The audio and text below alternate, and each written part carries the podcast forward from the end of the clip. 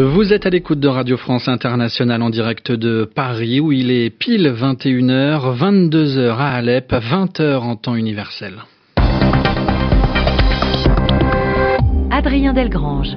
Bienvenue à tous, l'heure de retrouver votre journal en français facile, co-présenté ce soir avec Alexis Guilleux. Bonsoir Alexis. Bonsoir Adrien, bonsoir à tous. Au sommaire de ce journal international du mercredi 14 décembre. Alep, à la une de l'actualité internationale, de violents combats ont à nouveau éclaté ce matin dans cette ville du nord de la Syrie. Du coup, l'évacuation prévue des civils et des insurgés est reportée. Quand porter une jupe devient un signe de résistance, de nombreux employés de la Knesset, le Parlement israélien, sont allés aujourd'hui travailler en jupe. Les explications dans un instant de notre correspondant à Jérusalem. Et puis il voulait montrer l'exemple. Le président philippin Rodrigo Duterte déclare avoir personnellement tué des criminels présumés à l'époque où il était maire de Davao, une ville du sud des Philippines. Voilà pour les titres, bienvenue à tous. Le journal. Le journal. En français facile. Dans les quartiers d'Alep-Est, les habitants sont maintenant dans l'attente d'être évacués emmenés loin des bombes. Les rebelles et les civils, Alexis, qui le souhaitent, peuvent désormais quitter Alep grâce à un accord conclu hier. L'évacuation devait commencer à 5 heures du matin, ce matin, mais l'opération prend du retard à cause de milices des hommes pour le régime de Bachar el-Assad qui entraveraient empêcherait l'évacuation. Les explications de Sami Boukhelifa. Des combats violents, des bombardements, à Alep rien suffit pour remettre en route la machine de guerre. D'un côté, les rebelles, déterminés, ils résistent jusqu'au bout. De l'autre, les forces de Bachar al-Assad et notamment des milices incontrôlables. Et au milieu, les civils sans défense subissent ce nouveau déchaînement de violence. Abu al-Haytham al-Hur est militant de l'opposition à Alep. Il y a eu un premier groupe de civils et de blessés qui a tenté de quitter les quartiers insurgés, mais des miliciens iraniens pro-régime les en ont empêchés pour des raisons confessionnelles. Ces milices viennent de reprendre les combats et ils tirent des obus contre les derniers quartiers encore assiégés. Encore une fois, les civils sont la cible de tir. L'angoisse d'être tué, puis l'espoir d'être évacué et désormais cette reprise des combats. Les habitants de la ville d'Alep sont plongés dans un profond désarroi. Depuis 48 heures, on exerce sur eux un droit de vie et de mort. C'était Sami Boukhelifa. Et toujours sur la situation à Alep, François Hollande s'est à nouveau exprimé aujourd'hui. Le président français demande à l'ONU de tout mettre en œuvre pour permettre l'évacuation des civils dans la dignité et la sécurité et sous le contrôle d'observateurs internationaux et avec la présence des organisations humanitaires. Et puis enfin, à noter qu'en signe de solidarité avec les habitants d'Alep-Est, Anne Hidalgo, maire socialiste de Paris, annonce que la tour Eiffel restera éteinte ce soir. À la Knesset, le Parlement israélien, jube et robe trop courtes ne sont pas bien vues. Ces derniers jours, Alexis, plusieurs employés femmes ont été bloqués ou retardés au contrôle de sécurité pour cause de vêtements inappropriés. Et cette nouvelle réglementation a donné lieu à des scènes plutôt inhabituelles ce mercredi matin dans cette enceinte parlementaire. À Jérusalem pour RFI, la correspondance de Guilhem Delteil. Elles étaient tout d'abord trois, puis une dizaine, une dizaine de femmes assistantes parlementaires ou collaboratrices de députés retenues ce mercredi matin à l'entrée de la Knesset, car selon le nouveau code vestimentaire, les jupes et robes trop courtes ne sont plus admises. Mais le texte ne précise pas la longueur requise. Ces femmes, habituées des lieux, affirment que les vêtements portés aujourd'hui étaient les mêmes que d'habitude. Mais aux yeux des agents de sécurité, ils ne correspondaient pas aux nouveaux critères. Ces cas ne sont pas isolés. Ces derniers jours, d'autres femmes ont été ainsi retenues à l'entrée du bâtiment. L'une d'entre elles a été contrainte de retourner chez elle, se changer avant de pouvoir gagner son bureau. À l'appel d'un syndicat, plusieurs dizaines de femmes se sont donc présentées ce mercredi en portant jupes et robes.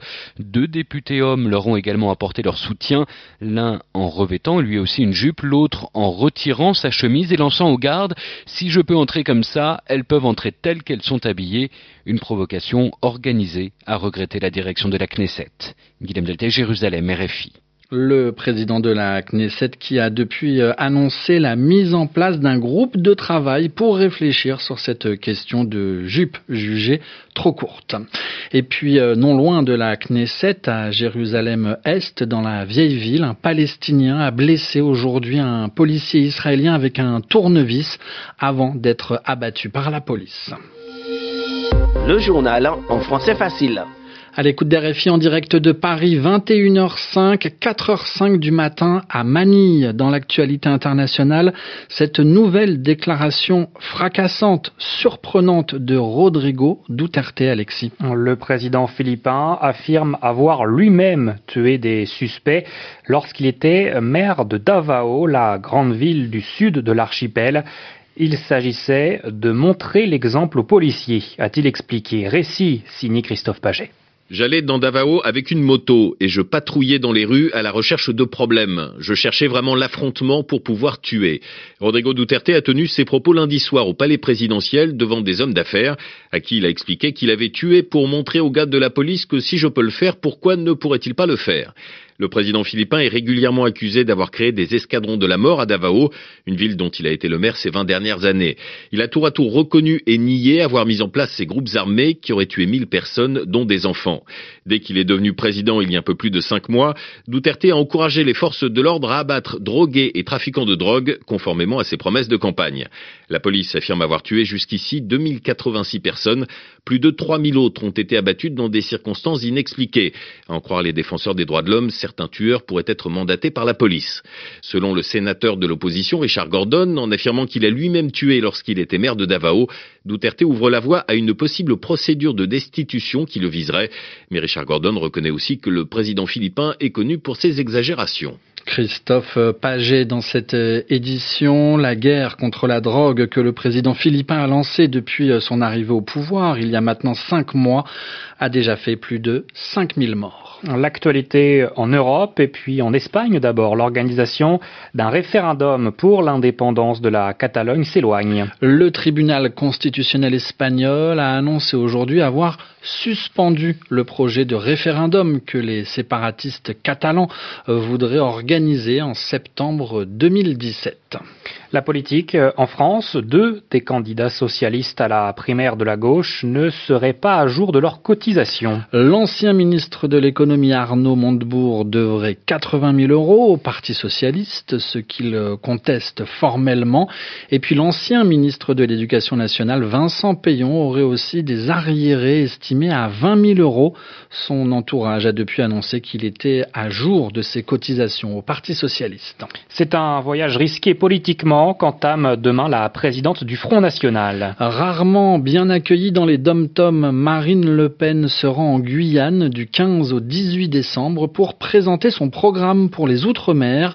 Des élus locaux la préviennent déjà, les quatre parlementaires de Guyane s'offusquent de la venue sur le territoire de la présidente du Front National. Ils affirment dans un communiqué commun que son idéologie n'a pas sa place en Guyane.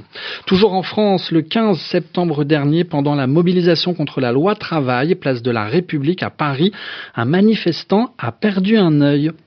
Et le réquisitoire Adrien est à charge contre ce policier. Le policier qui a lancé la grenade est passé devant la justice. Le parquet de Paris demande la mise en examen du CRS pour violence volontaire. Explication, Sylvie Coffy. Le policier a fait usage d'une grenade à main de désencerclement, une GMD, alors qu'il n'était ni formé ni habilité à l'utiliser. Les faits sont accablants, affirme le parquet dans son réquisitoire. Le chirurgien qui a opéré le blessé a constaté que les lésions étaient importantes. Pour lui, la grenade n'a pas été lancée au ras du sol, comme elle aurait dû l'être, mais le tir était tendu et il devait venir de près. Faux, affirme le policier qui assure s'être trouvé en état de légitime défense face à une foule de manifestants très hostiles, encagoulés, prêts à en finir et à casser du policier. J'avais les mains dans les poches, affirme de son côté Laurent Théron, qui a perdu l'usage de son œil. Et selon plusieurs témoins, la foule n'était pas hostile. Les vidéos prises lors de la manifestation vont dans ce sens et contredisent le récit du policier. Sylvie Kofi, un résultat de foot français avant de refermer ce journal. En Coupe de la Ligue, Bordeaux élimine Nice en huitième de finale de la compétition par le score de 3 buts à 2.